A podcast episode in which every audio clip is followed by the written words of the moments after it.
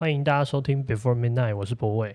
大家好，我是小光。呃，本节目会在每个礼拜六的晚上十一点，可能 maybe 会准时播出。欢迎大家收听。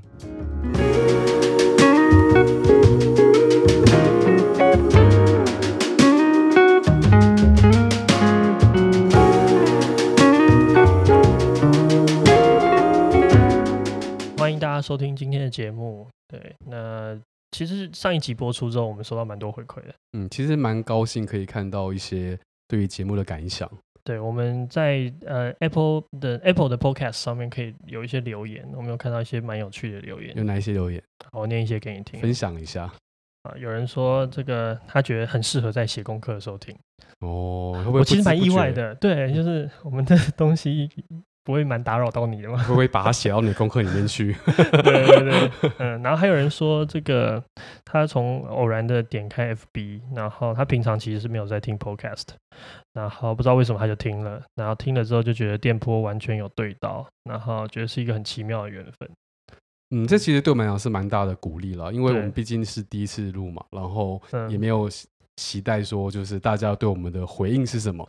对，那不过他有讲到一个我蛮喜欢的，他说好像电波对到，就让我想到小时候在玩调频，对对对对，就那个啊啊，然后最后对了，然后才出现那个声音的那种感觉，就是算是一个小时候听广播的一个很重要的回忆。这是我们新生代的调频的方法，你就没想到还可以用这种网络的形式在线，对，对，就蛮有趣。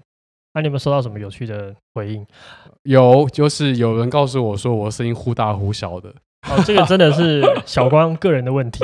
我会边录的时候就是一直动来动去，然后因为刚录嘛，也不太习惯这个设备。现在知道了，要定住，要定住，对对对，不要乱动。我会想办法把它绑住，不要让它再忽来忽大忽小。对对对，对，今天希望这一集会有所改善。嗯，不过蛮多人是还蛮呃，就是一个人的时候听，就是有一些朋友给我的回馈是这样。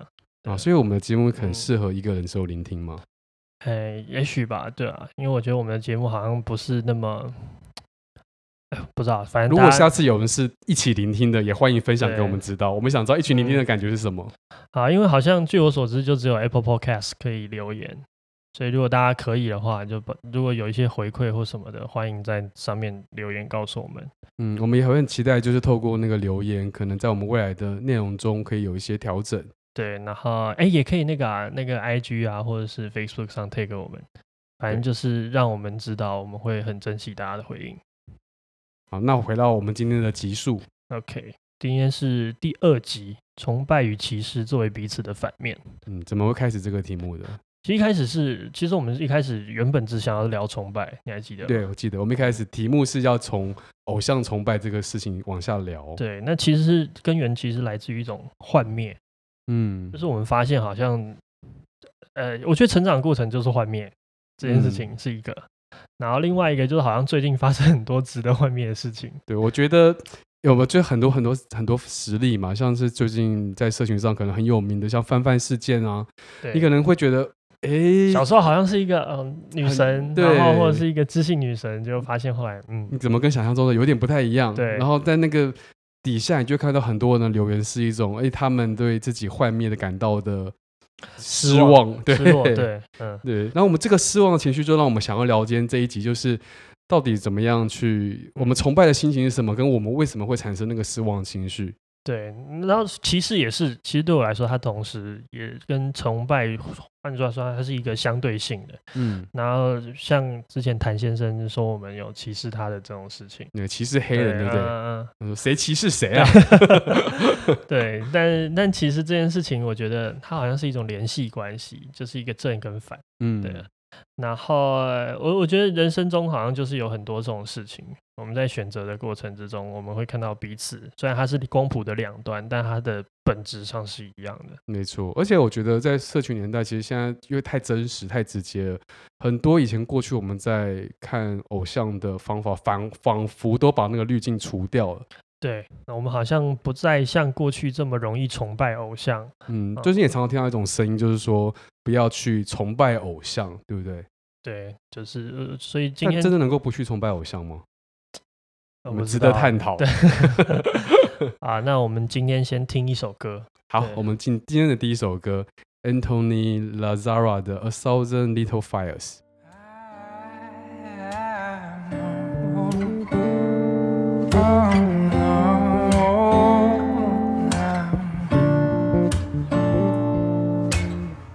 Left and right, buzz like crazy.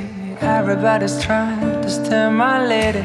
Spiders in the mirror and things can't be right. Back to the scene of a Friday night. To a blessed collision, still frozen tight. Spill drinkers, Cupid, and the sound of her first chime. And why did you argue? Dreaming of those eyes, the best part of my life.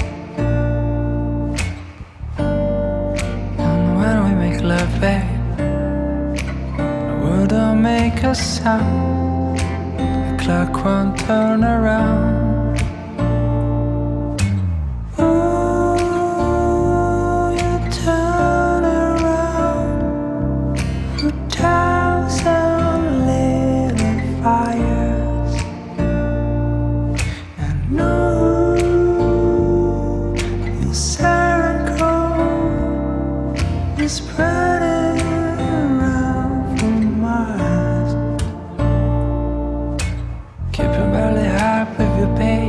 Slowing things down when I wanted to race, catching up again when you try to chase. Feels like we're playing space. You always find a way to make up, right? Even when we're such a fly, even when things just run high. You gotta soften up your sleeves, girl. You're never enough, babe. Of those eyes, best part of my life. Cause when we make love, babe, the world don't make a sound, the clock won't turn around.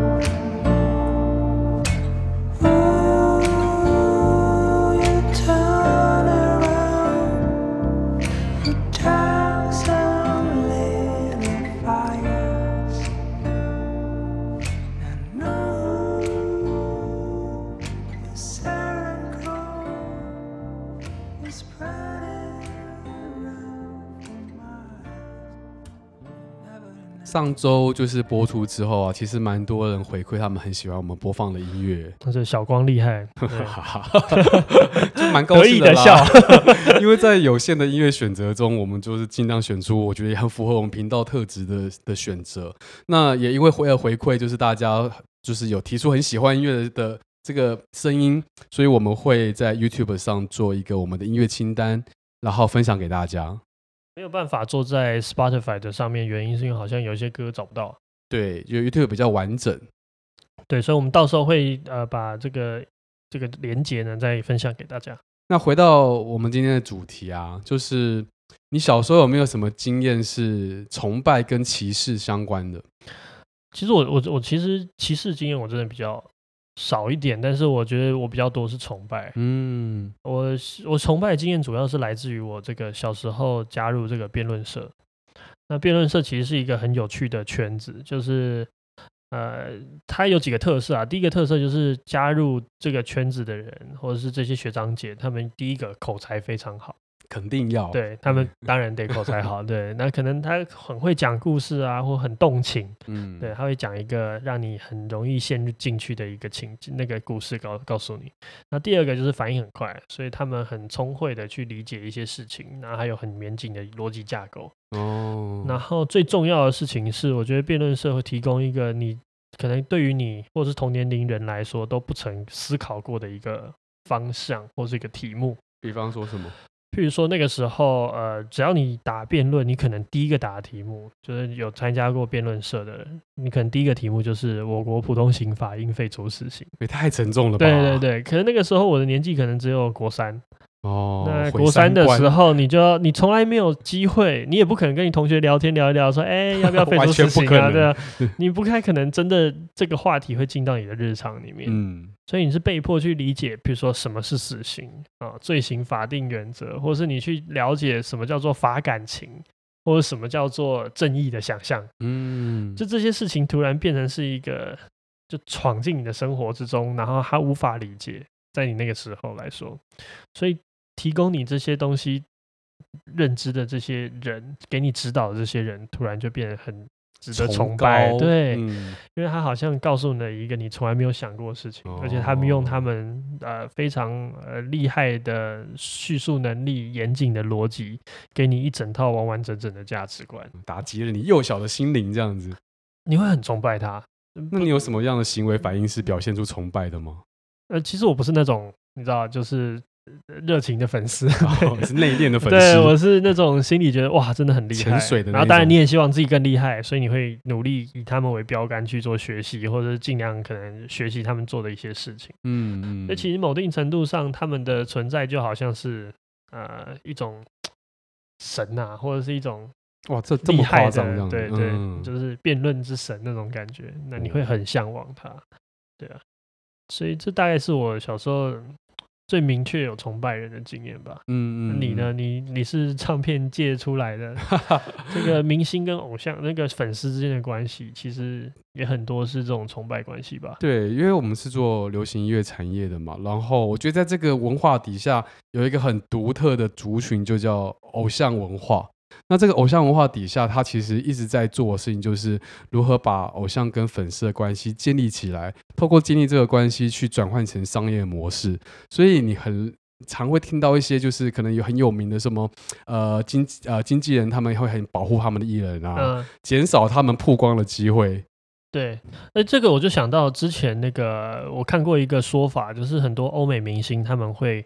很减少他们露露面的机会。你每次看到他，你必须付钱。没错。就譬如说，像你去看他的电影，你就买门票，嗯、然后或者是你去参加他的一些活动、演唱会，你需要付钱，你才能看到他。对。在你没有付钱的情况之下，他就尽量不会出现在你的生活，维持那个神秘性跟距离，让你保持对他的崇拜。透过这方法转换成商业模式，像以前我们看那个。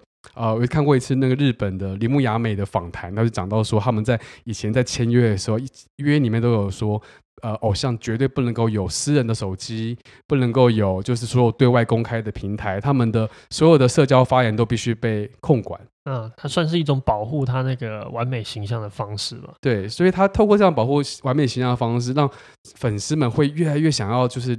理解跟因为那个距离很远嘛，所以呃你会很希望透过各种方式去接近你的偶像。那这件事情也很好玩，它就产生了一种独特的，就是粉丝阶级关系。嗯，也就是你愿意投入越多时间，投入越多金钱，投入越多关注心血，的粉丝，就会慢慢成为在那个粉丝阶级中比较高端的真爱粉。哦，就是就是核心粉丝，核心粉丝，对对对。对那通常呢，那些黑粉。也是由这些真爱粉转过去的。怎么说？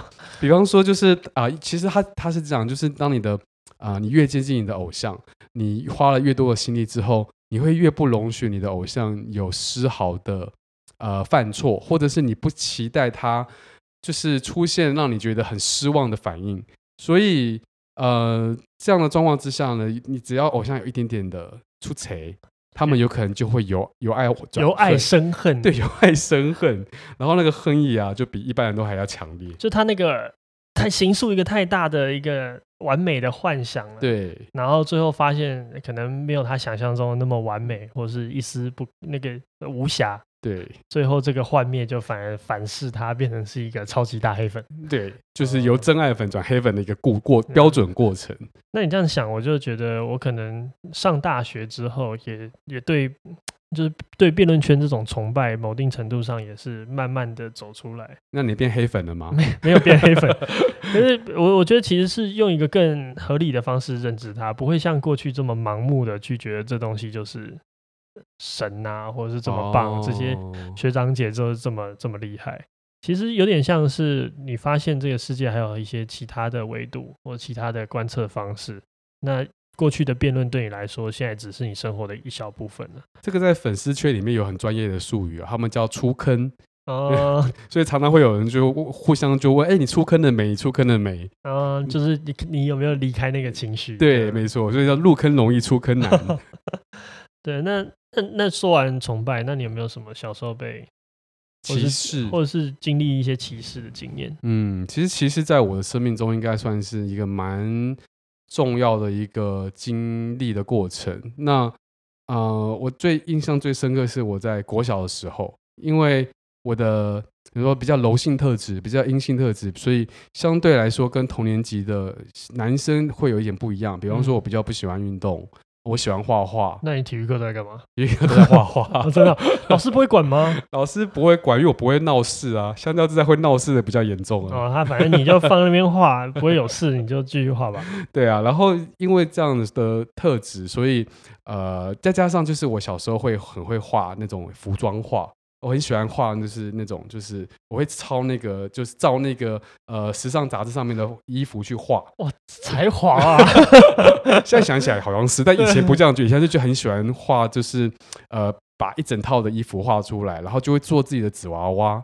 一整套，一整套啊！那种没有变时装时装设计师，差一点就还、哦、还还可能放在人生下半阶段的梦想、哦 okay，大家可以期待一下。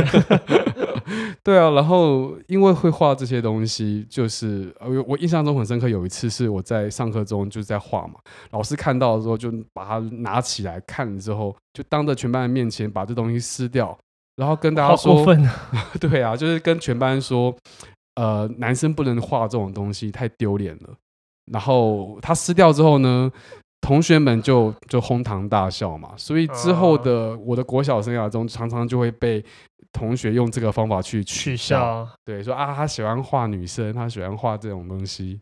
我啊，在我的幼小的心灵中，其实就那个受伤了这样子。那你应该当下有觉得自己做错事吗？当下的心情哦，撕开，然后被这样子公开的去说。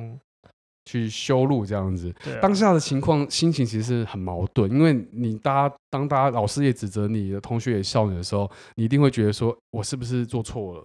但同时你会觉得其实你没有在做什么不对的事情，你就是、啊、你就是画个纸娃娃，对，就是做自己喜欢的事而已嘛。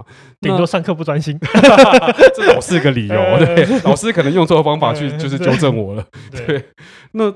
当下就会觉得很很矛盾，那那个心情就很难转化。了解，确实。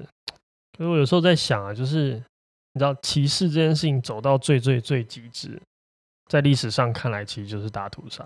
哎、欸，这是怎么？这很严重的指控哦。对，你知道那个时候德国纳粹他们在去做一些就是呃那个宣导的时候，他们是用广播电台嗯的方式。嗯去跟各家各户的德国人说，呃，犹太人的存在就像虫子一样，哦，就是它其实是一种一种巨大的歧视，他已经否认这些人存在的价值，嗯，然后这件事情也透过呃他们国家网络的这种方式去做宣传，嗯，所以很多人会觉得，哦，那也许就是这样吧，那他就是一个那个价值观，对，就是好像是一种。啊，跟风或是一种慢慢你就接受这种价值观，你很难想象哦，就是这样的价值观，既然可以引导到你愿意做种族清清个清除这样的行为。对啊，所以所以最后的大屠杀，其实我觉得某定程度上都是这些东西，如果没有人喊停的话，一直走到底的长相。嗯嗯嗯。那你觉得这样听起来的话，你在讲崇拜跟歧视走到底？它就会是相对来说啦，它就是呃造神跟猎巫的两个现象嘛。没错，就是一个是一个绝对的推崇和绝对的排斥。嗯，对。嗯，那为什么你觉得我们为什么会有这样的行为？因为照理来说，其实崇拜跟歧视应该都是我们在生存生生长的过程中都会有的很自然而然的反应。就其实很多人都。都会有这样的经历，不管是参与本身，对，嗯，可其可其实我我自己有想过这件事情，然后我的结论比较像是，我觉得，因为我们从小到大，它是一个学习的过程，我们在学习我们的价值体系，嗯，然后我们在学习我们的道德观。你有没有想过我们是怎么学习道德的？透过很多榜样的树立啊，去学习罗马的。对，但你有没有发现一件事情？所有我们学习道德的方式，都是跟人绑定的。啊，比如说有，比方说，比如说最简单的就是，你妈可能会说，你不要学某某某，他这样不好。二舅舅，对，就是爱抽烟，或是或者是呃，你不要学你姐，呃，怎样怎样怎样。对对对对对，对。就是我我这这都是小的生活化，或是你看到一个人，你说哎，你不要不要，你要跟他学习，然后他以后这样就会赚大钱。我觉得这也是相也是一个相对的，就是比如说一些成功人士的范点典范也是这样。那我觉得更多故事啊，哦，对对对对对，对不对？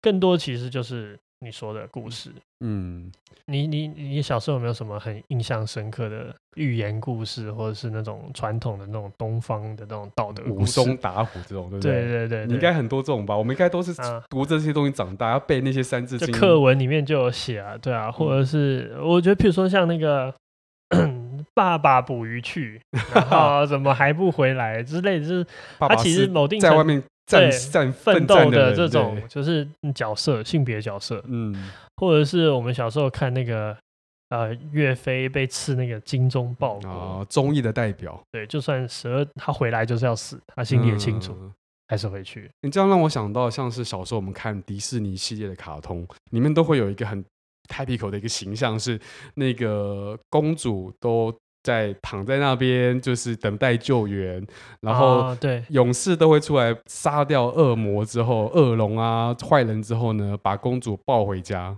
所以有一个有趣的事情，就是我们从小认知这个世界的价值观的方式，总是跟人联系在一起。对，所以当我们去看到一件事情的时候，我们是借由我们我们觉得这个东西是好的，这个价值观是好的。嗯进而我们去喜欢这个人，嗯，反之就是我们觉得这价值观是糟糕的，进而我们去排斥或者歧视一个人，嗯，有道理。对，你这样讲就让我想到，就是呃，我们其实，在看以前的电影过程中，我们都会去崇拜那些英雄、超人，或是就是绝对的正义，嗯、对。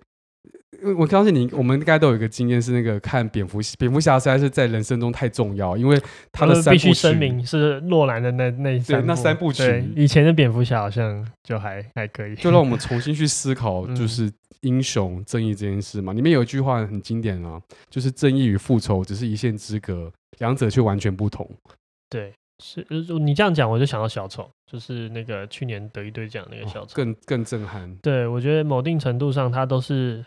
就是我们长大后比较能体验这东西，嗯，就是我们去看到它的那个复杂度，没错。然后你会发现，这个小手的形成，某定程度上好像不是他完全自愿的，嗯，然后他可能更多的是其他东西造成。所以我们好像没有办法透过这些电影直接去判断谁是，就像我们以前判断童话故事一样，好人就就是好人，坏人就是坏人，对，那么好像没有办法那么好理解。那反过来说，我们会不会也是会因为喜欢上一个人而喜欢上他的价值，或者讨厌一个人而讨厌他的价值？啊，也也确确实也是蛮有，也是有可能的。因为我突然想到小时候看过的一个卡通，那个有一个叫《爱天使》，我不知道你知不知道？你应该不知道。它是一个，就是这故事是呃怎么讲？它是。像那种美少女战士故事的延伸，就是一群女生，她们可以有了一个魔力之后，她就可以变变成勇士。嗯，那这种勇士的故事其实很常见嘛。但我那时候印象很深刻，是我看到鸡皮疙瘩，因为呃，它里面变身的方法是透过所有的结婚的物件，什么爱的捧花、婚姻的什么什么袈裟，然后那个什么呃婚姻的戒指。你你的意思是说，他那个变身的咒语？对，不是霹雳卡霹雳拉，是透过结婚的，就是讲一些结婚会出现的一些词汇。对，那你就会想，我那时候就不禁想到说，会不会有很多小朋友，尤其是女生，看完这个之后，就会觉得，嗯，婚姻才是女人唯一存在的价值，或是女生变强的方式要透过婚姻结婚。对，哦，这个价值也是真的，对，偏差的不行。所以我就想说，在我们从小到大观看的很多故事，很多。电影这些好像都不知不觉的，就是产让我们产生了对很多价值的判断。没错，就是这最后我们都因为一个人爱上一个价值，或是因为一个价值爱上一个人。反之，我们也因为一个价值喜欢而讨厌一个人，或是讨厌一个人而讨厌一个价值。嗯，所以我们总是把这些东西连在一起，所以我们有这么多的崇拜与这么多的歧视。嗯，好，那我们现在就是。先进到第二首歌，等一下我们继续聊关于崇拜跟歧视的一些想法。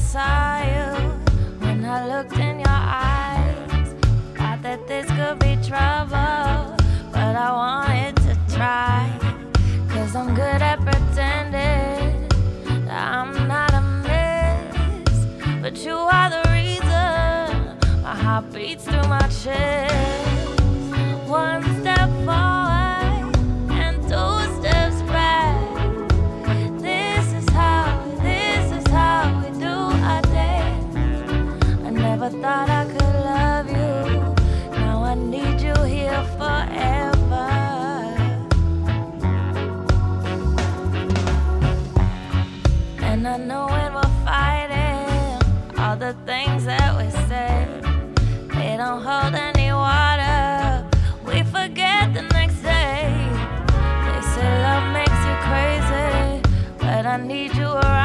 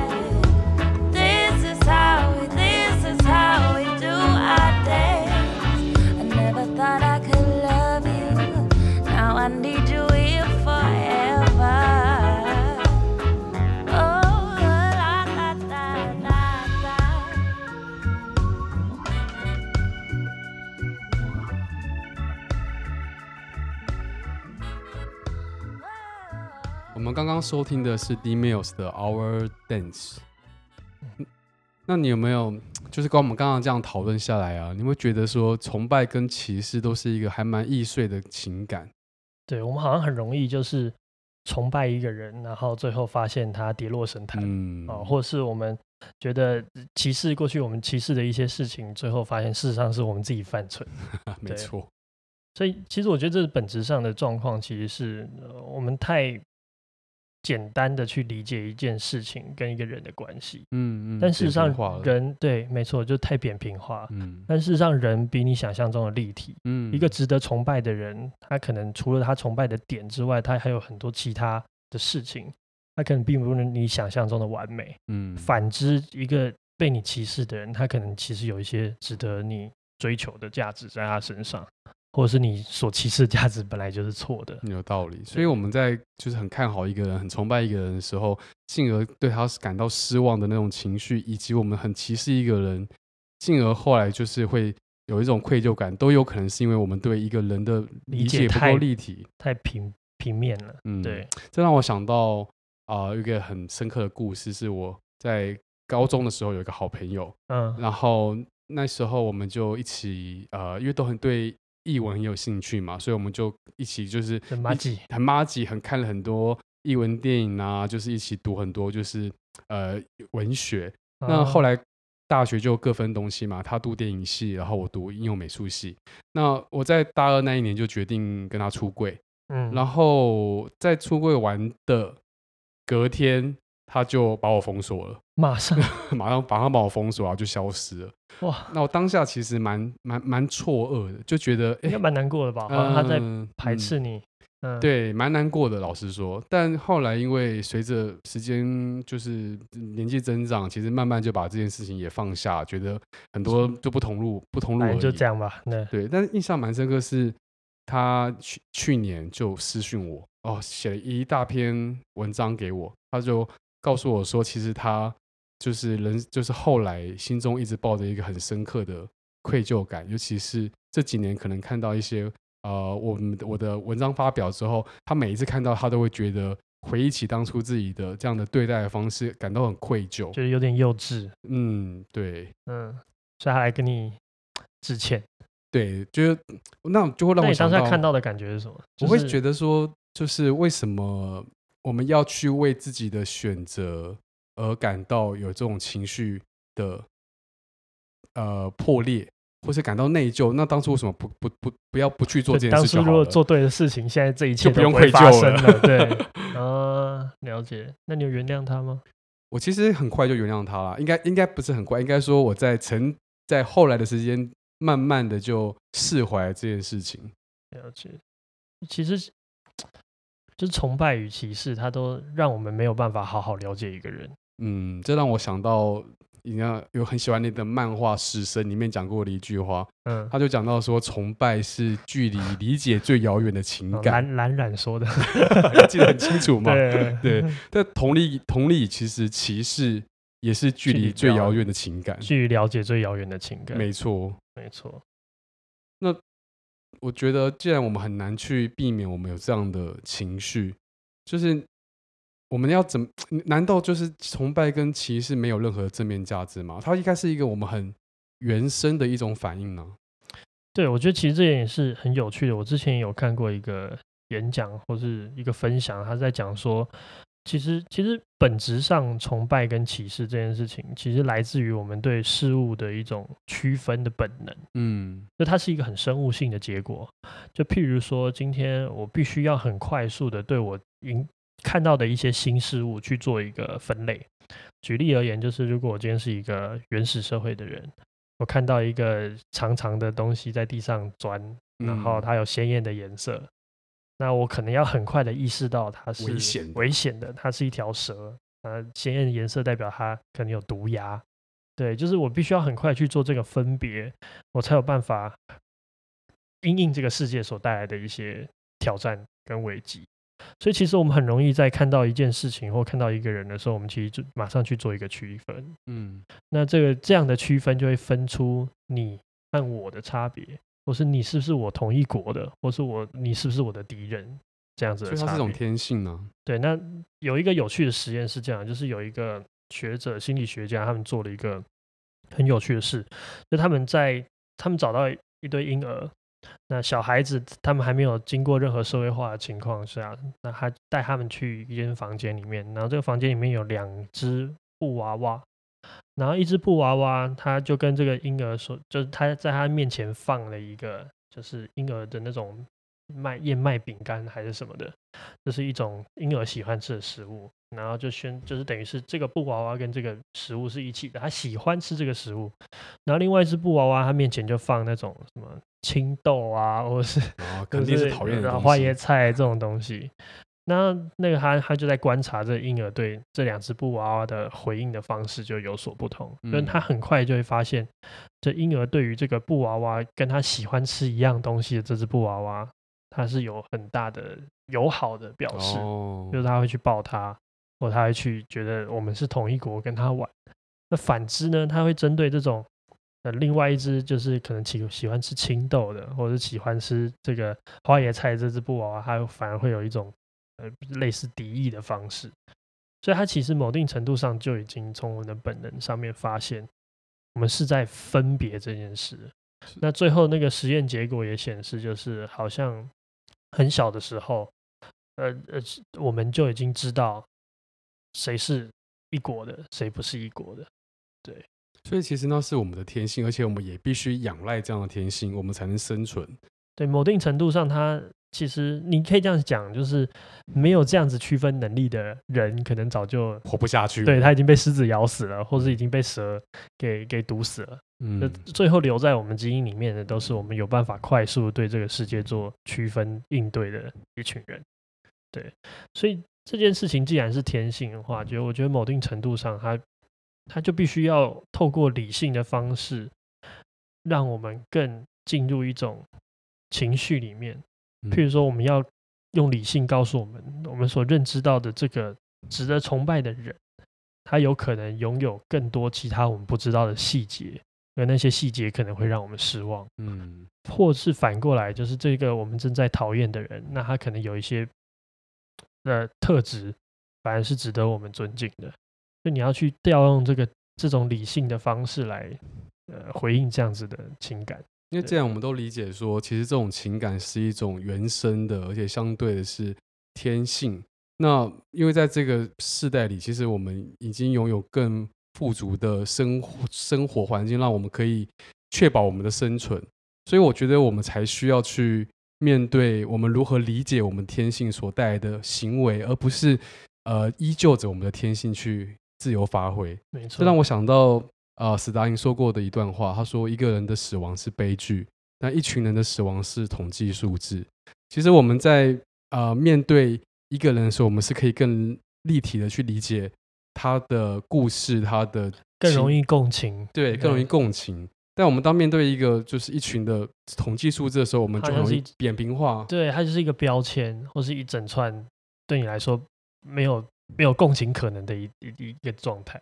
所以，我们应该要去学习嘛，学习如何去理解我们的就是情感，其实是呃，我们可以用理性去去看待这件事情，去调整的。对，嗯、讲今天讲这些，我就想到一部我。就是非常喜欢的电影，叫做《V 怪客》啊，我也很喜欢。对，我相信应该很多人都看过。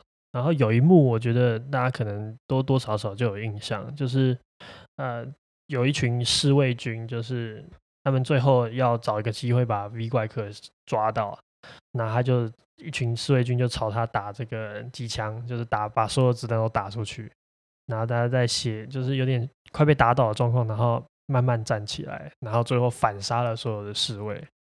然后那个那个带头这个坏人呢、啊，就是最后在快要这个 V 怪客快要杀到他的时候，把他手枪里面的子弹全部打光，嗯、然后边喊说：“你怎么不会死？你怎么没有死掉？” 啊，然后这个时候 V 怪客就把他掐住，然后他就在说说一段话，就是就最有名的一段话说。面具之下是一个血肉之躯，然后但在这个面具之下还有一个 idea，就一个理念，只只不过理念是刀枪不入的。啊，说得真好。所以所以其实对我来说，这件事情的感受是这样，就是我们永远都要理解，人是无法承载理念或是价值的完整性的，嗯、人永远是一个载体，我们要试图把价值跟人。剥离，我们不能再用我们小时候理解事情的方式去理解这个世界，好像坏人就是坏人，好人就是好人。嗯、我们要明白，我们所敬仰的东西是做好事的那个价值观。嗯，我们所鄙夷的东西是做坏事的那一件事情的本质。所以，这样回归来看，一下我们小时候的那种霸凌的情况啊，其实就是因为我们还没有学会把人跟价值分离开来，所以我们会。把这些行为都投射到人身上，没错，对，所以其实就就人就只是一个呃价值的载体，但是我们应该信仰的是价值本身，而不是人，嗯、所以我们不要随意的造神，嗯，反之就是我们也不要随意的歧视猎物别人，嗯，我觉得呃，其实，在我们的成长过程中，崇拜跟歧视是一个帮助我们呃。分类很多事情的一个方式，我们不可能去抵抗，说我们不会有这种情感，对那样太太，太超然了。对，但我觉得比较好的事情是，我们可以去面对它。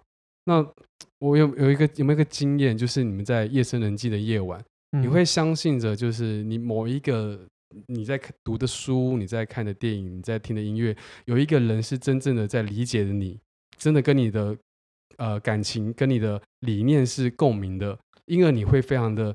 崇崇拜他，对，你好像找到一个偶像，一个 idol。对，嗯、但客观的来看呢、啊，其实那个真正给予你力量的人，其实是你自己本身，因为你相信了你那个价值，你愿意愿意相信他，所以我觉得你愿意支持你，其实支持你的是你信念的本身，哦、而不是那个人。对对对，讲的很好，就是呃，那个偶像。让你成为偶像，是你真正相信的那个价值观。没错，没错。而你相信那个价值观本身，其实来源你自己，而不是那个偶像。其实歧视也一样的，一样的道理嘛。对对对，对啊。所以我觉得歧视跟崇拜，我们没有办法这么武武断的去说，我们不去做这种事，它很难，但尽力而为。我觉得我们就是，这就是我们可以拥有去尽力而为，其实是一个很棒的选择。就是我们尽量的不要再去崇拜或者是歧视一个人，因为我们理解，我们真正值得崇拜或者鄙夷的东西，从来都不是人本身。嗯，那这一切都非常难。对，我自己也觉得有时候做不太到。嗯，说实在，对，你还是看到一些人承载的你所相信的价值，你会对他肃然起敬。对啊，对，所以在深夜时刻可以反思，其实是一个很很不错的行为吼。对啊，好啦，一切人生嘛都很难，对 这是一个什么结语？对了，但我觉得我们尽力而为，我们尽力而为，这就是我们这个频道很希望跟大家一起分享的，就是关于一些生活中的一些反思。好啦，那今天节目差不多就到这边了。我们为大家奉上最后一首歌，是 Raccoon Raccoon 的 Moonlight Call。对，那晚安，晚安。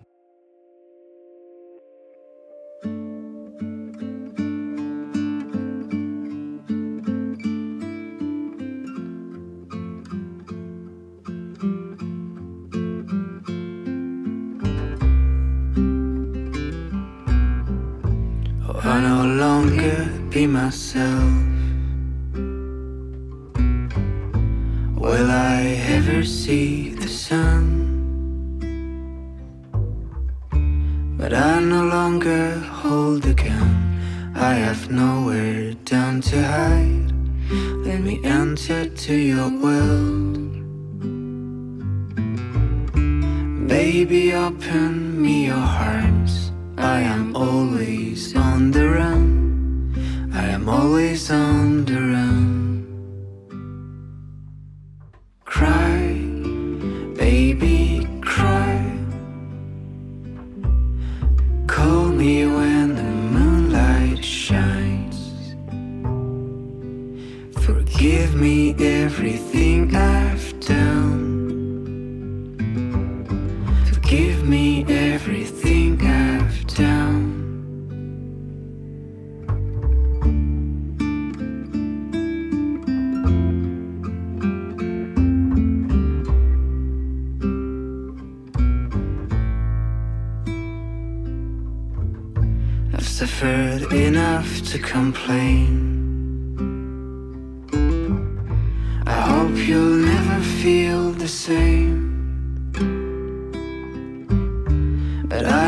Longer feel the pain whenever you call my name. Does it mean that I'm insane? Baby, open me your heart. I am always on the run. I am always on the run.